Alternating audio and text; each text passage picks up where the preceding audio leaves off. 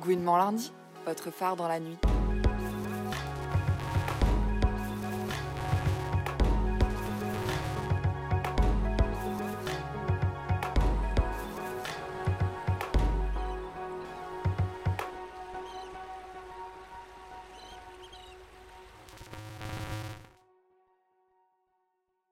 Le prix Utopie est un projet artistique engagé qui s'est donné pour mission de lutter contre les inégalités au sein de l'art contemporain. Un idéal oui, une chimère non.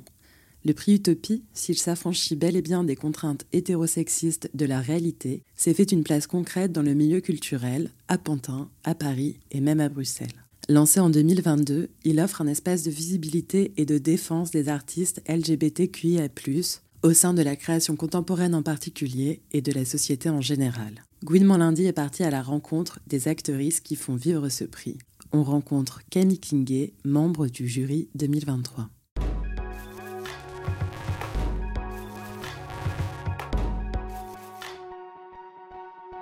Bonjour Camille, est-ce que tu peux s'il te plaît te présenter et plus particulièrement ton parcours au sein du monde de l'art? Bonjour Juliette et merci de l'invitation. Euh, donc je m'appelle Camille euh, Kingé. En termes de parcours, j'ai fait trois ans de classe préparatoire euh, littéraire assez classique, suite à quoi j'ai fait un double cursus en histoire de l'art orienté sociologie et un master en communication. Et ensuite, j'ai fait un master spécialisé d'un an en management culturel et donc en termes de parcours, j'ai d'abord travaillé dans le public. Euh, à l'époque où j'étais étudiante, où j'avais euh, fait un apprentissage d'un an à la mairie de Paris aux affaires culturelles. Suite à quoi j'ai travaillé dans le privé euh, pendant un peu moins d'un an. J'avais travaillé pour une marque de mode qui avait lancé un concours de, de dessin pour recruter des dessinateurs, dessinatrices. ensuite j'ai travaillé dans la com, mais j'ai pas du tout aimé, donc je suis partie. Et maintenant je travaille dans une école d'art qui est l'école des beaux-arts à Cergy. Et parallèlement à ces différents métiers rémunérés, je suis membre d'une association qui s'appelle Contemporaine, qui est une association féministe qui soutient euh, les jeunes artistes femmes, mais non binaires aussi, euh, aussi bien cisgenres que, que trans, pour les visibiliser. Et euh, j'ai monté avec une partenaire de travail, on va dire Anna Bordenave, un programme qui s'appelle Passerelle et qui est un programme de mentorat entre jeunes artistes et artistes plus installés, on va dire. Qu'est-ce qui t'intéresse aujourd'hui le plus dans l'art contemporain, que ce soit en termes de sujets, de pratiques, d'artistes? J'aime énormément l'art contemporain et j'aime aussi beaucoup la littérature, qui est mon, mon premier amour, on va dire. Et c'est vrai que j'avais très envie aujourd'hui d'aller vers des artistes euh, qu'on ne m'avait pas forcément enseigné. Et j'entends par là des artistes avec lesquels j'ai été mise en relation via mon cursus scolaire. Et donc j'essaye beaucoup d'avoir un rapport décolonial ou queer à l'art aujourd'hui. Donc de ne plus seulement avoir euh, des artistes euh, hétérosexuels, blancs, bourgeois, cisgenres, valide. J'avais pendant une période fait un rejet assez grand de ce type d'artiste parce que je me rendais compte que c'était euh, ces artistes-là qui étaient majoritaires dans mon imaginaire. Aujourd'hui, je, peu à peu, je, je reprends entre guillemets la lecture de, de ces auteurs et je reprends euh, euh, le visionnage, on va dire, de leurs œuvres et la contemplation. Mais c'est vrai qu'aujourd'hui, c'est très important pour moi de on va dire, de queeriser euh, l'histoire de l'art, de blackiser, on va dire, l'histoire de l'art aussi, euh, l'histoire de la littérature, en allant vers des artistes que je connaissais moins, dont j'étais moins familière. Donc c'est des choses qui m'intéressent en ce moment dans l'art contemporain et dans la littérature aussi. Tu as également fait des études dans une grande école de commerce et tu as côtoyé des milieux de l'art en lien avec des entreprises privées ou plutôt des entreprises privées en lien avec le milieu de l'art. Est-ce que tu penses que le privé a quelque chose à apporter à l'art contemporain? Euh, oui, c'est un parcours euh, dans cette école de commerce euh, que j'ai fait pendant un an, avec lequel j'entretiens un rapport assez ambigu, dans le sens où c'est pas du tout une chose que je revendique haut et fort. Et c'est vrai qu'en tant que personne noire issue d'un milieu qui est pas particulièrement favorisé, c'était très important pour moi, qui avait toujours eu ce désir d'être dans le monde de l'art de passer par des institutions qui sont validantes, on va dire, qui valident, qui vont me donner un certain gage de crédibilité, de respectabilité. Donc j'ai totalement conscience euh, que ce sont les raisons pour lesquelles j'ai fait euh, ce type de parcours-là. Et ça pose la question des institutions, de leur rejet. Euh, et c'est pour ça que le prix Utopie, je le trouve intéressant sur ce point, parce que, c'est un vaste débat, et, et je suis très ouverte pour en discuter. Euh, je pense que les institutions pour des personnes minorées, et par minorées j'entends aussi bien d'un point de vue du genre que de la race, que de la classe, euh, sont nécessaires lorsqu'elles veulent circuler dans certains espaces. Je trouve que le rejet des institutions est un luxe. que certaines personnes peuvent s'accorder. Et je trouve que pour des corps minorés ou des corps euh, voilà, invisibilisés, passer par les institutions est nécessaire si elles veulent naviguer dans, certains cercles. Après, ça suppose euh, aussi de recevoir un certain type de violence, parce que naviguer dans ces cercles-là, c'est aussi euh, subir du classisme, subir de la violence. Donc ça pose question aussi. Et par rapport au privé, je pense qu'il a de plus en plus de place en fait dans l'art contemporain. On voit l'émergence de fondations ou de fonds de dotation. Euh, ça pose question euh, dans le sens où il y a une désertification, je pense, de, financement public qui conduisent les artistes aussi à se tourner vers des fonds privés. et est-ce que c'est une désertification du public qui pousse le privé à s'emparer de cette, de cette place-là? Après, je pense que les frontières sont assez poreuses entre les deux, dans le sens où il y a des directeurs de centres d'art qui passent dans le privé et vice-versa. Voilà, donc j'avais travaillé donc, au sein de la mairie de Paris aux affaires culturelles, donc euh, plus précisément au sein des, du département des ateliers d'artistes plasticiens plasticiennes où euh, il est possible en tant qu'artiste de demander un atelier à la mairie de Paris. Et donc c'est sur la base d'un dossier, d'un CV qu'on envoie, etc. Et en fait on se rend compte que euh, pour obtenir un atelier, bien souvent les artistes sont représentés par des galeries, euh, sont, ont bénéficié de bourses aussi, euh, de résidences, d'expositions dans des, dans des espaces privés. Donc c'est intéressant aussi de voir que parfois certains lieux, euh, je pense à, la bourse Pinot qui avait fait une expo double avec Beaubourg. Donc je me pose la question aussi de la porosité aussi des deux et je pense que c'est une opposition qui est je pense que même parmi les, personnes qui font partie des jurys, en fait, pour les bourses euh, attribuées par, euh, je sais pas, le ministère de la Culture, ou euh, il y a des personnes du privé aussi qui en font partie parfois. donc c'est très poreux, en fait.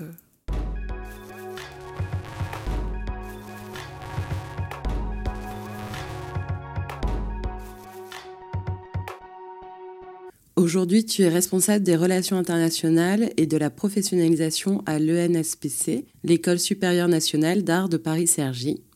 Et depuis 2019, tu es membre de l'association contemporaine dans laquelle tu as mis en place le programme de mentorat Passerelle, qui permet à de jeunes artistes d'être suivis pendant un an par un ou une paire plus âgée. Qu'est-ce qui te passionne dans l'accompagnement des artistes et pourquoi avoir choisi de concentrer tes efforts sur cet aspect de leur professionnalisation? Comme euh, je l'ai dit, j'ai un parcours un peu théorique euh, en matière d'art et je pense que euh, c'est via des amis que j'ai rencontrés qui étaient étudiants et étudiantes en art que le monde de l'art m'a semblé un peu plus concret, moins abstrait et moins quelque chose de, de très très lointain. Donc je pense que mon désir d'accompagner les artistes est beaucoup né du fait d'avoir côtoyé des artistes qui étaient encore étudiants et étudiantes à l'époque ou alors fraîchement diplômés et donc j'ai vu les difficultés et mon intérêt pour la jeune création est peut-être lié à mon âge même si on peut définir qu'est-ce que c'est qu'être jeune. Mais je pense que j'avais envie de travailler avec des artistes euh, de mon âge, de ma génération. Et en fait, j'étais étudiante à, Sciences Po à l'époque et j'avais euh, fait partie du prix Sciences Po pour l'art contemporain, qui aujourd'hui n'existe plus, mais qui était un prix qui récompensait la jeune création. Et ça a été ma première euh, porte d'entrée dans la jeune création. Et ensuite, j'ai travaillé donc à la mairie de Paris, aux ateliers d'artistes plasticiens, plasticiennes. Et donc, ce sont ces deux expériences qui ont vraiment concrétisé euh, et fait naître un désir de travailler sur ces questions. Et ensuite, euh, j'ai rejoint l'association contemporaine qui venait tout juste de, se monter. Elle a été montée en 2019 euh, par Anne Bourrassé et Sonia Hayé. Et le programme Passerelle, c'est un programme sur lequel je suis à 100%. C'est la troisième édition actuellement. L'idée est de créer des binômes. Pendant un an, un ou une artiste ou deux, ce qui est arrivé une fois, euh, suivent un ou une artiste euh, sur des domaines très différents. Ça peut être sur le domaine de l'administratif, sur le domaine plutôt artistique, au sens où euh, c'est vrai qu'une fois sorti d'école, quand on est passé par une école, parce qu'il y a aussi des artistes autodidactes, on a moins cette possibilité d'avoir des retours critiques sur son travail. Et lorsqu'on est un ou une artiste qui évolue, qui change par exemple les thèmes, qui veut changer de thème, de pratique, dans son travail, on n'a pas forcément des interlocutrices euh, avec qui en discuter.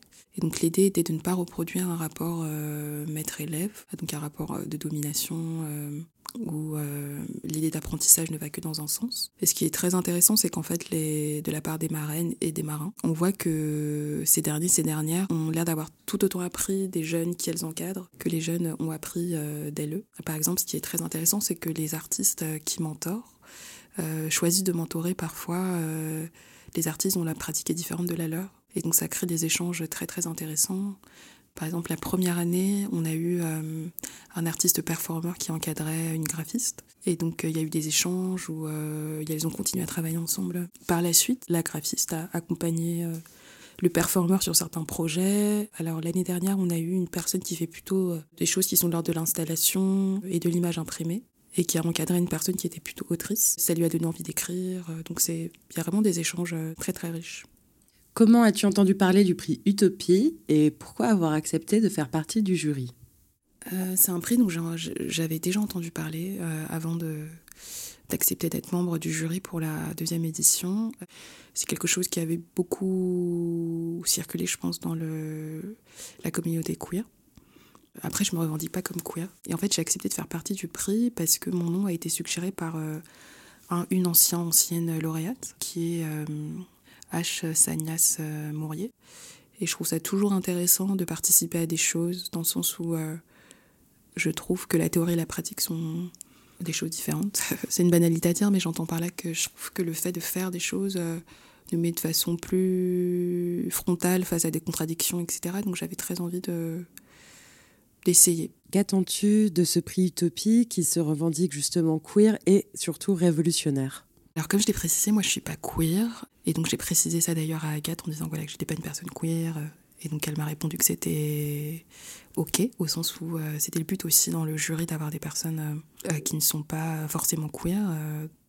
après je précise que je suis pas queer au sens où de même que j'ai des amies lesbiennes qui se disent lesbiennes et pas queer. Euh, et en tant que femme noire, en fait, je ne représente pas du tout une hégémonie féminine. Euh, de par euh, mon corps, je suis de fait dissidente. J'entends par là que les femmes noires ont longtemps pas du tout été considérées comme des femmes, et encore aujourd'hui. Et que les stéréotypes qui sont associés à la féminité hégémonique ne me concernent pas, on va dire. Et, donc c'est pour ça que je me considère pas comme queer parce que je trouve que ma féminité est, déjà dissidente de fait. Après, je performe une forme de queerness de par mon androgynie, que j'assume et que j'accepte, mais euh, c'est pas un terme. Je, me revendique plus comme une femme noire que comme une personne queer. Et donc, de ce point de vue-là, je trouvais ça intéressant aussi d'être une personne noire au sein du jury et que les questions de race pour moi sont très très importantes. Ce qui est intéressant aussi dans les différents membres du jury, c'est que chacun, chacune avait. Euh, des positionnements politiques qui étaient variés. Donc comme je viens de le dire, moi la question de la race est très très importante, euh, notamment la question de, des personnes noires est, très très importante. Donc j'avais envie euh, que ces questions-là soient aussi représentées euh, au sein du prix. Et la question c'était en quoi ce prix est révolutionnaire, c'est ça? Alors moi je pense que d'un point de vue matériel, que le prix soit permettre aux artistes d'être payés, sachant que les personnes queer sont des personnes extrêmement précaires, statistiquement en tout cas, et notamment dans le monde de l'art qui est un monde extrêmement précaire. Et je pense que lorsqu'on cumule euh, ce statut-là, qui est ce statut d'artiste, et le statut de, personne queer, euh, qu'on performe cette identité, qu'on la revendique, euh, ça précarise aussi davantage. Et donc c'est vrai que d'un point de vue très concret, moi le fait que des personnes queer soient payées, ça me touche, ça me parle, donc j'ai envie de participer à ma hauteur à, à ce que ces personnes-là soient davantage rémunérées qui dit rémunération dit des possibilités de matériel d'existence beaucoup plus confortables et, c'est extrêmement important. Ça pose question euh, parce que c'est faire pénétrer aussi cet art-là et ces corps-là dans certains espaces qui sont des, espaces qui par définition leur sont hostiles. Et c'est un peu ce qu'on évoquait tout à l'heure, c'est cette idée que lorsqu'on est une personne euh, qui va dans des institutions et qu'on est, est un corps dissident, ça s'accompagne de violence. Mais je pense que les personnes qui postulent à ce prix ont aussi conscience de ça.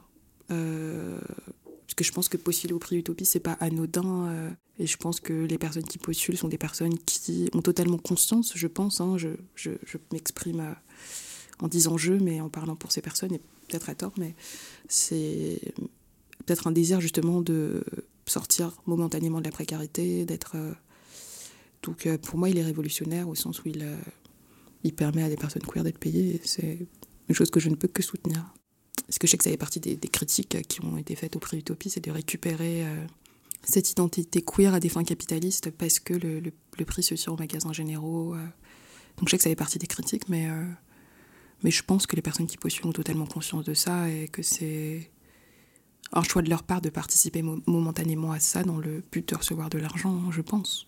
C'est comme ça que je l'interprète en tout cas, et, et je pourrais jamais reprocher à une personne d'avoir envie d'avoir un peu d'argent. Est-ce qu'il y a un artiste sélectionné cette année ou l'année dernière qui t'a particulièrement marqué, dont tu aimerais nous dire quelques mots? Euh, oui, donc le nom de l'artiste, euh, donc j'aime beaucoup le travail, euh, Audrey Coupé de Kermadec, qui a une pratique assez variée, au sens où elle est journaliste, écrivain, écrivaine, artiste visuelle et performeuse. Donc c'est une personne noire, donc issue des Caraïbes, originaire en tout cas des, Caraïbes, qui a travaillé aussi sur la question du rock. Et ça, je trouvais ça hyper intéressant, cette idée, en fait, comme je l'évoquais un peu plus tôt cette idée de blackiser l'histoire, de queeriser l'histoire. Et c'est vrai que c'est une histoire euh, qu'on associe à une forme de blanchité aujourd'hui et qui, en fait, d'un point de vue des origines, euh, avait des origines noires. Euh, donc voilà, était issue du, blues. C'est des thématiques qui, moi, forcément, me, touchent, me touchent beaucoup. Et alors, moi, je suis d'origine camerounaise, donc je suis pas d'origine des Antilles, comme, comme on dit. Mais en tout cas, c'est vrai que la France qu'on imagine, qu'on perçoit comme hexagonale, en fait, a à d'autres territoires et euh, cette question de la noirceur fait partie de son histoire. Et donc c'est pour ça qu'à titre personnel, ce sont des, des, artistes qui me touchent particulièrement et que, que je trouve beau de mettre en lumière. Donc je dirais euh, que c'est le artiste sur le à, à quel j'ai envie de mettre la lumière.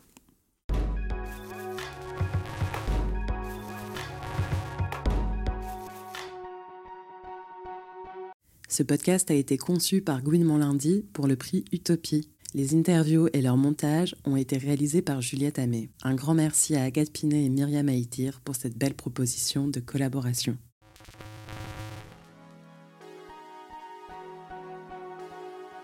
Gouinement lundi, votre phare dans la nuit.